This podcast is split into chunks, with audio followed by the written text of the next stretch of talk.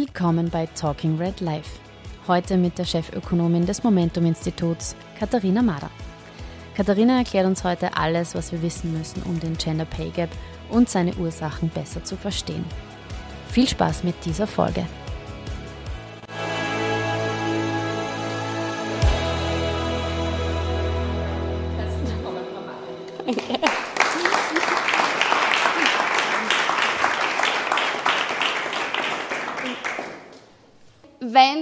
Vom Gender Pay Gap reden, vor allem die, die irgendwie ein bisschen kritisch eingestellt sind, dann kommt sofort, ähm, wenn ihr euch nicht einmal auf eine Zahl einigen könnt, dann kann es das Ding ja gar nicht geben.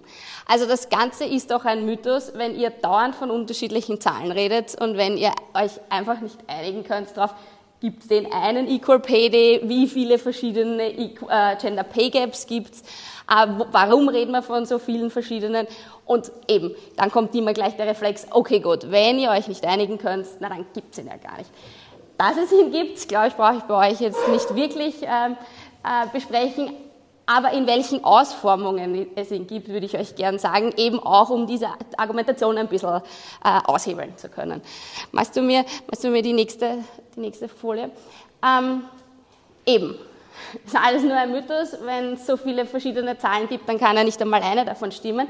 Ich möchte kurz durchgehen über die eben, warum gibt es zwei Equal Pay Days, was passiert, wenn man Teilzeitbeschäftigte reinrechnet, warum sind die Zahlen von, von der Eurostat, also die europäischen Zahlen andere, was gibt es von der Eurostat tatsächlich noch? Und dann so das super Totschlagargument, äh, all das da oben ist ja überhaupt nicht bereinigt. Wenn man den Gender Pay Gap bereinigen würde, dann wäre er ja viel geringer und dann müssten wir überhaupt nicht mehr drüber reden, weil dann sind wir im einstelligen Bereich.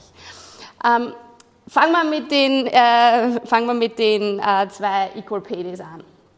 Ähm, es gibt den im Frühjahr, der war letztes Jahr oder dieses Jahr ähm, am 15. Februar, Valentinstag und so. Äh, der, der, im Oktober ist äh, jetzt am 31. Oktober. Wie ihr seht, äh, werden die anhand der Lohnsteuerstatistik berechnet und sind trotzdem unterschiedlich. Also eben zu diesem, könnt ihr euch nicht einmal auf eins einigen. Das eine, nämlich der im Frühjahr, wird anhand äh, des Medianeinkommens berechnet. Wenn man Medianeinkommen hernimmt, dann nimmt man alle Einkommen, die wir haben, und schreibt sie der Reihe nach auf und macht in der Mitte einen Strich, also bei 50 Prozent, und sagt, das ist das Medianeinkommen. Der im Oktober wird ähm, anhand des Durchschnittseinkommens berechnet. Also wir nehmen alle Einkommen zusammen und dividieren sie durch die Anzahl der Leute. Ähm, ich habe jetzt zwei Jahre lang in der Arbeiterkammer versucht, sowohl die, äh, die Business Professional Women, die eben für den Frühjahrs-Gender Pay Gap verantwortlich sind, und AK und ÖGB dazu zu kriegen, dass wir uns vielleicht auf einigen, einen einigen. Es war kein äh, sehr erfolgreiches Unterfangen, vor allem, weil wenn man jetzt ähm, Berechnungsarten ändern, haut es natürlich alles zusammen. Also wenn wir jetzt sagen, wir nehmen im Herbst das Medianeinkommen, sind wir auf einmal sehr viel drunter und müssen sagen, okay, der, äh, der Equal Pay Day hat sich um 20 Tage verändert und können eben nicht mehr argumentieren, dass es eine Zeitreihe gibt. Also solange wie diese beiden Organisationen ihre ähm, Gender Pay Gaps berechnen, werden wir unterschiedliche Tage zustande bringen. Ich glaube, es ist wichtig zu wissen, dass sie unterschiedlich berechnet werden, dass sie beide stimmen. Also keiner davon ist falsch. Beide sind auf Basis der Lohnsteuerdaten, die wir zur Verfügung haben. Das heißt, wir sind immer zwei Jahre hinten nach, unter Anführungszeichen. Ähm, äh, die äh, auch wichtig ist, eh, wie schon erwähnt, da geht es immer nur um ganzjährig Vollzeitbeschäftigte. Das heißt, wir haben schon ein bisschen bereinigt. Die Argumentation, naja, die Frauen sind ja alle Teilzeit beschäftigt und deshalb verdienen sie weniger, zählt bei dem nicht, weil da vergleichen wir ganzjährig Vollzeitbeschäftigte Frauen mit ganzjährig Vollzeitbeschäftigten Männern. Die andere Argumentation, okay, das ist alles Diskriminierung, zählt aber auch nicht. Ja? Also wir können nicht sagen, ähm, eben 12 oder 16 Prozent oder knapp 17 Prozent sind effektive Diskriminierung. Dafür wissen wir zu wenig, was dann auch für andere Faktoren drinnen sind, beziehungsweise das zeige ich euch dann nachher an den Bereinigten. Ähm, Gibt es einfach Faktoren, die man wissen und an Zahlen festmachen können, welche, die wir wissen und nicht an Zahlen festmachen können und welche, die wir schlichtweg noch nicht wissen. Ähm, aber ein Anteil ist garantiert äh, Diskriminierung dabei. Genau, das sind die zwei verschiedenen Equal Pay Days.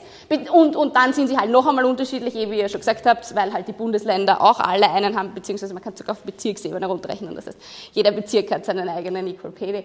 Ähm, ich glaube, die sind dann nicht ganz so bekannt, aber zumindest die Bundesländer sind bekannt. Sind? Bezirk? Bezirk. Mhm, ja, also der erste Bezirk hat den größten, den größten Gender Pay Gap, aber dann kommt auch bald Vorarlberg. Ähm, also man sieht halt, wo, naja, Vorarlberg sind vor allem die Auspendler, also die, die in, in der Schweiz ähm, erwerbstätig sind.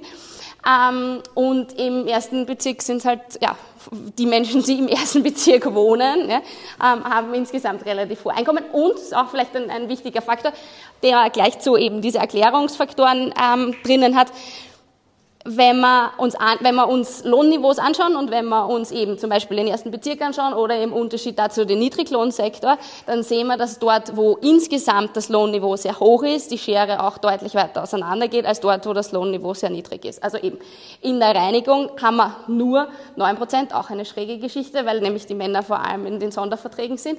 Ähm, aber ähm, wir haben nur 9 Prozent, weil eben insgesamt das Lohnniveau so viel niedriger ist. Im Vergleich dazu in den Führungsetagen haben wir einen sehr viel höheren, weil da das Lohnniveau sehr viel größer ist. Es gibt aus Deutschland eine Studie, die gezeigt hat, dass dort, und das ist wirklich abstrus, dort, wo sehr viele Frauen in der Führung sind, der Gender Pay Gap größer wird, aber nicht, weil die diskriminieren, sondern weil denen ihre Löhne so viel niedriger sind als die von den gleich, gleich, äh, gleiche Ebene Männer. Also das heißt, Frauen in der Führung drücken den Gender Pay Gap, weil sie diejenigen sind, die so niedrige Löhne haben im Vergleich zu den, den adäquaten Männern. Also ähm, voll, wichtiger, wichtiger Faktor.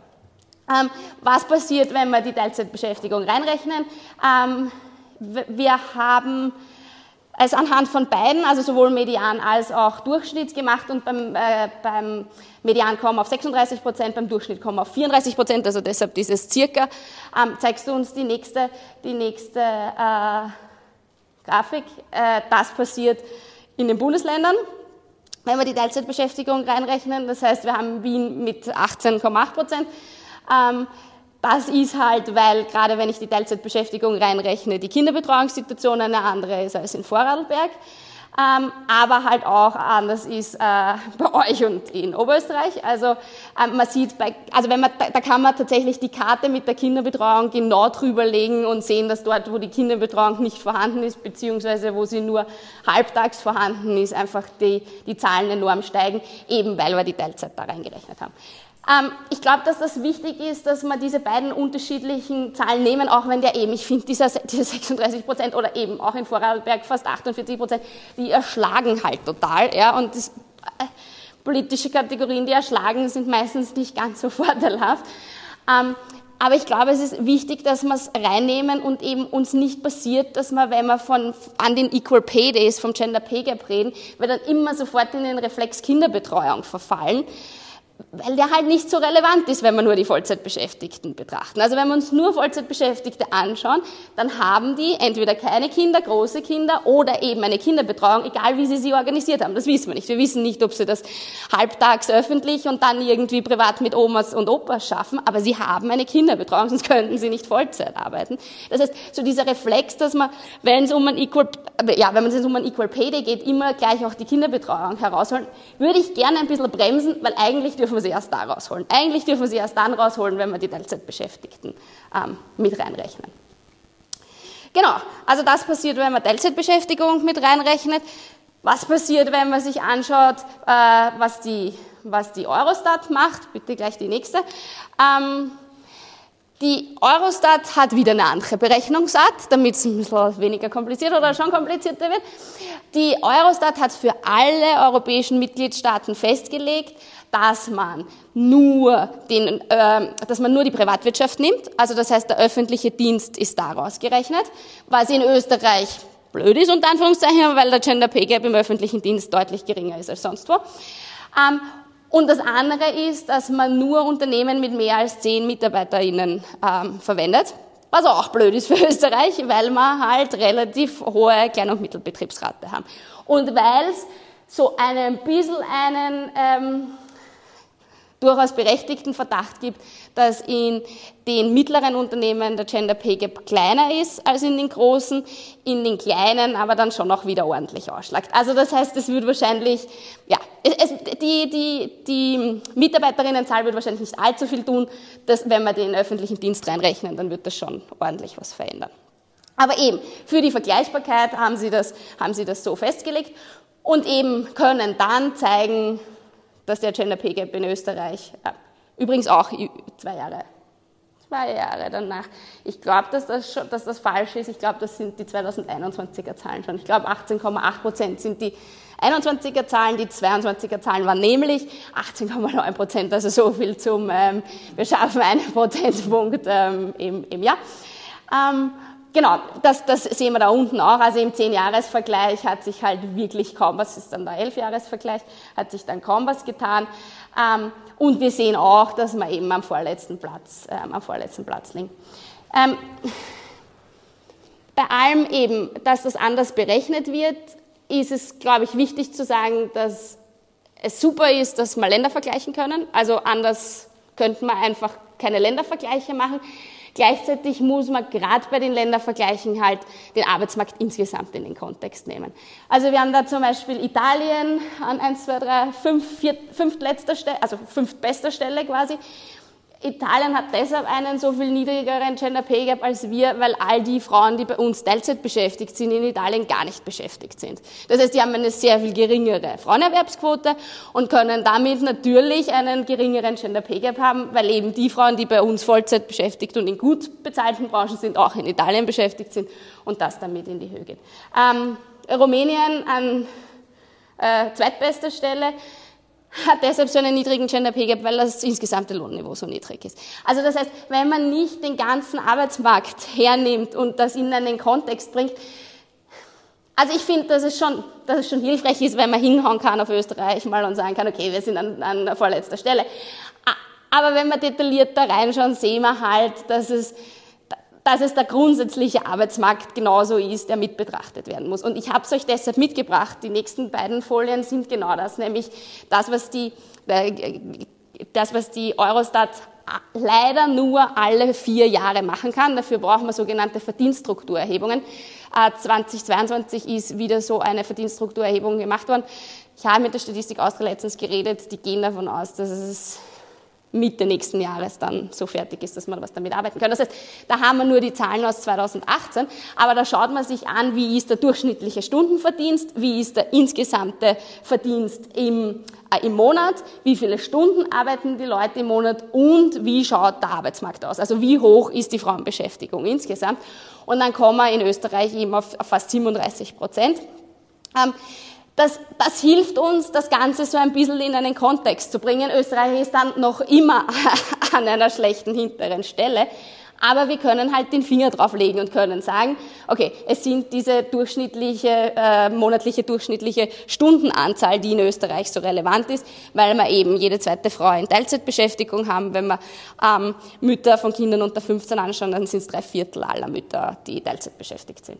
Das heißt, wenn wir so eine hohe Teilzeitquote haben, dann ergibt sich dieser Gender Pay Gap bei uns aufgrund der Teilzeitquote. Eben, wir können Italien sehen und können sagen, okay, gut, die haben so eine niedrige Frauenerwerbsquote, Erwerbsquote, da ergibt sich aufgrund der Frauenerwerbsquote. Und eben, wir können dann zum Beispiel bei Rumänien reinschauen und sehen, dass es insgesamt solid niedrige Löhne sind, dass das ähm, dass sich damit erklärt. Genau, ähm, also ich finde ich find den urcool, ja, weil, er einfach, weil er einfach mehr ermöglicht. Er ist einer, der politisch überhaupt nie verwendet wurde tatsächlich. Und weiß ich auch nicht, ob, ob Potenzial drinnen liegt, ihn zu verwenden, auch eben, weil er so groß ist aber eben er erklärt uns so viel mehr und er bringt uns die Vergleiche, die Ländervergleiche auch so viel mehr in, in Kontext.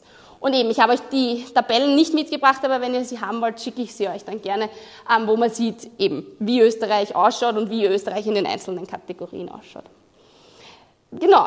Ähm, und jetzt haben wir eben diese Riesenzahlen gehabt und dann haben wir die Leute ähm, wie die Agenda Austria, die Wirtschaftskammer, die IV, ich habe glaube ich von allen Zahlen mitgebracht, die sagen, das stimmt alles nicht, das kann man alles bereinigen. Zeigst uns die, die, die nächsten beiden Folien. Ähm, das heißt, jede dieser, jede dieser Institutionen, die ihr da seht und noch mehr, machen ihre technischen Spielchen damit, wie viel man bereinigen kann, wie viel man rausrechnen kann aus den, aus den also damals eben, äh, weil das die letzte, die letzte Möglichkeit aufgrund der Verdienststrukturerhebung war, das rauszurechnen, sind es die 2018er Zahlen. Da war da ähm, das, was ihr vorher als 18,8 Prozent gesehen habt, 20,4 und anhand dessen haben die einzelnen Institutionen dann beschlossen, sie probieren, was sie rausrechnen können.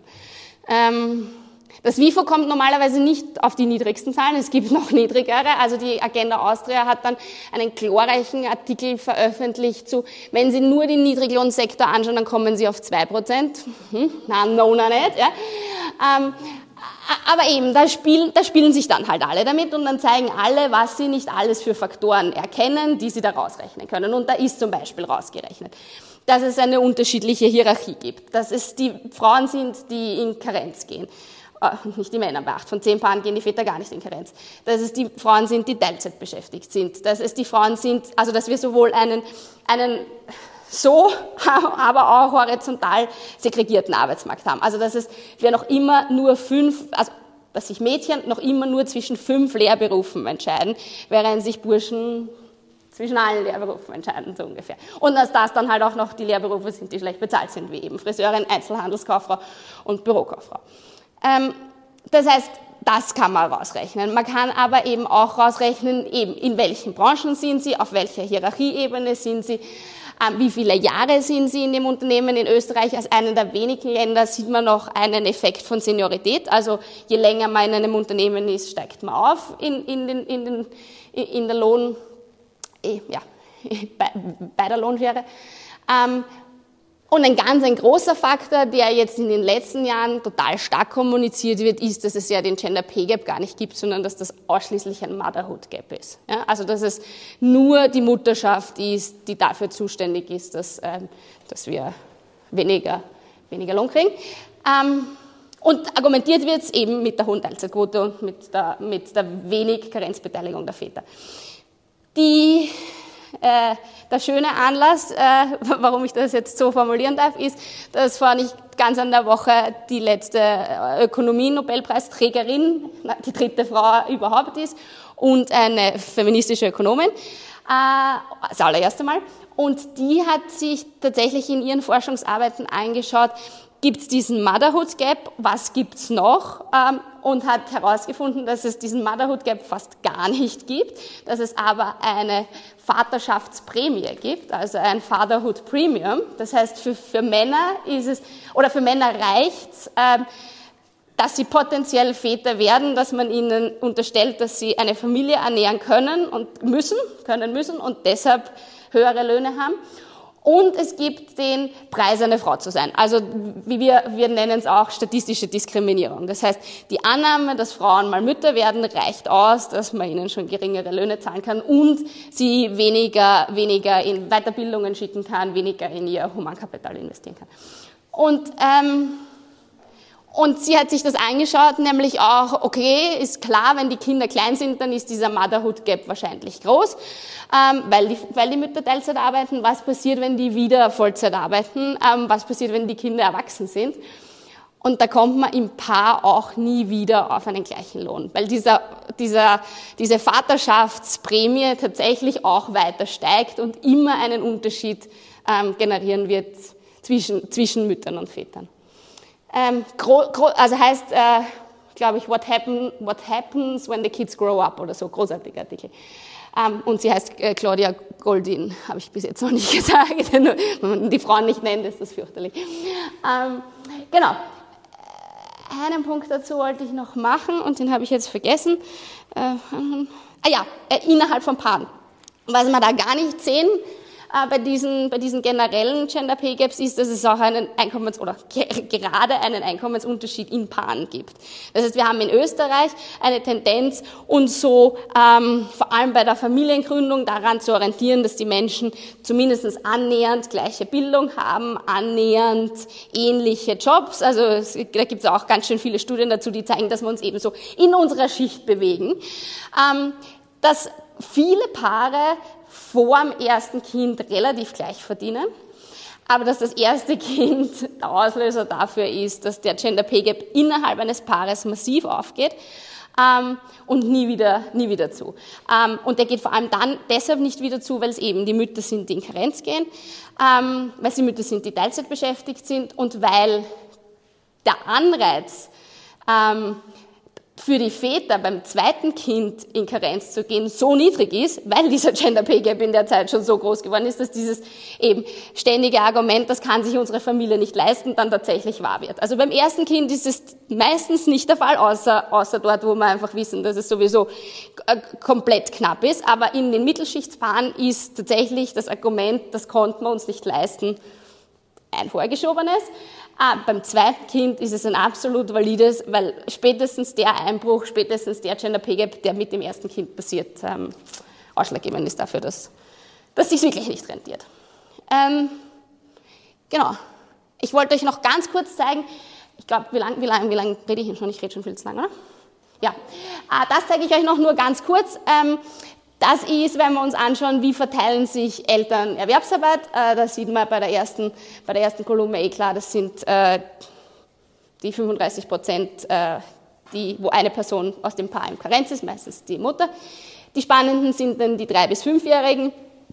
Da fährt sich nämlich dieses, er ist Vollzeit erwerbstätig und Familienernährer und sie ist Zuverdienerin in Teilzeit und für die Familie zuständig, ganz stark ein. Was wir auch sehen, ist, dass bei jedem Wechsel der Bildungsinstitution was mit der Frauenerwerbstätigkeit passiert. Also wenn man in Wien lebt und Glück hat, dass man einen Ganztagskindergarten hatte, dann kann es einem passieren, dass man dann keine ganztägige Volksschule mehr kriegt und dann verändert sich die äh, Erwerbstätigkeit der, der Mütter wieder. Ähm, wenn man da eine Ganztagsvolksschule hatte, passiert spätestens, wenn die Kinder zehn sind und in eine weitergehende Schule, weiterführende Schule gehen, dass äh, dann keine Nachmittagsbetreuung mehr vorhanden ist und die Mütter reduzieren wieder. Was aber arg ist, ist, dass ähm, wenn die Kinder 10 bis 14 sind, noch immer mehr als die Hälfte der Paare das so aufteilen. Und dann kommt natürlich der äh, Arbeitsminister und sagt, okay, das sind alles die faulen Frauen, die nicht aufstocken. Nur wenn ich, bis meine Kinder 15 waren, Teilzeit gearbeitet habe, will ich mir den Arbeitgeber anschauen, der mir dann sagt, hier ist jetzt eine Vollzeitstelle. Ja, ich habe nur darauf gewartet, dass du Vollzeit arbeitest. Sondern das kannst nur haben, wenn es ein Recht auf Aufstocken gibt, wenn es ein Recht auf Vollzeitbeschäftigung gibt. Ansonsten bleiben diese Frauen tatsächlich genauso in der, in der Teilzeitbeschäftigung und nicht, weil sie Betreuungspflichten haben und nicht, weil sie unbedingt wollen, sondern weil ihnen entweder nichts anderes angeboten wird oder sie aufgrund dieser Doppelt- und Mehrfachbelastung sowieso knapp am Burnout vorbeischrammen und deshalb gar nicht mehr aufstocken könnten. Genau, das wollte ich euch zeigen. Und einen letzten Punkt noch zu der Entwicklung und dann gebe ich Ruhe. Ähm, das, das Schräge, ich glaube, das ist das einzige Wort, das passend ist. Das Schräge am Gender Pay Gap ist, dass wenn die wirtschaftliche Situation beschissen ist, der Gender Pay Gap besser wird. Ah, das heißt, in jeder großen Finanzkrise ist der Gender Pay Gap kleiner geworden, äh, oder nicht nur Finanzwirtschaftskrise. Äh, in der ersten großen letzten Finanz- und Wirtschaftskrise 2008, 2009 ist er eben fast ein ganzes Prozent, äh, einen ganzen Prozentpunkt kleiner geworden. Ähm, in der Pandemie war es ein Prozentpunkt, sonst eben schaffen wir es knapp zwischen 0,2 und 0,8 Prozentpunkte, uns so im Jahr zu hinzuhandeln. Das Spannende ist, dass es nicht zurückschnalzt. Also das heißt, dass ähm, es dann nicht so ist, dass wir eben jetzt zum Beispiel mit dem Pandemie ja minus ein Prozent hatten und dann schnalzt es wieder zurück und wir sind wieder beim vor der Pandemie, sondern es stabilisiert sich nach den Krisen auch. Also vielleicht, vielleicht sind sie gar nicht so schlecht. Nein. Ähm, der, der, Punkt ist tatsächlich, ähm, dass man so starke strukturelle Veränderungen am Arbeitsmarkt gespürt hat, sowohl ähm, bei, der, bei der letzten großen Finanz- und Wirtschaftskrise als auch während der Pandemie, dass es uns passiert ist, dass wir vor allem bei den schlecht bezahlten, ähm, nicht ganzjährig beschäftigten Frauen viele verloren haben, die ganz aus der Statistik heraus sind. Und deshalb bleibt der Gender Pay Gap einfach okay ähm, und schnallt nicht zurück. Ähm, auch das ist ein Grund dafür, dass ich finde, dass man ihn verwenden muss, aber auch vorsichtig sein muss, weil wir überhaupt nichts über diejenigen sagen können, die nicht in dieser Statistik sind. Also wir können nichts über die Frauen sagen, die ähm, eben ihre Erwerbstätigkeit in der Pandemie ganz, äh, ganz runtergeschraubt haben. Wir können nichts über die arbeitslosen Frauen sagen. Wir können nur über die Leute, die in der Lohnsteuerstatistik sind, was sagen und sonst über niemanden.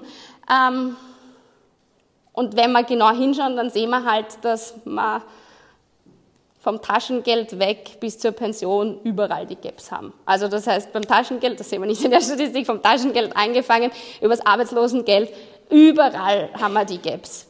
Beim, bei der Pension, beim Vermögen, überall. Und meistens ist der Gender Pay Gap einer der geringsten. Also meistens sind alle anderen Gaps größer, wenn ich mir das so überlege. Ähm, das war kein gutes Schlusswort, ich mache trotzdem Schluss. Dankeschön.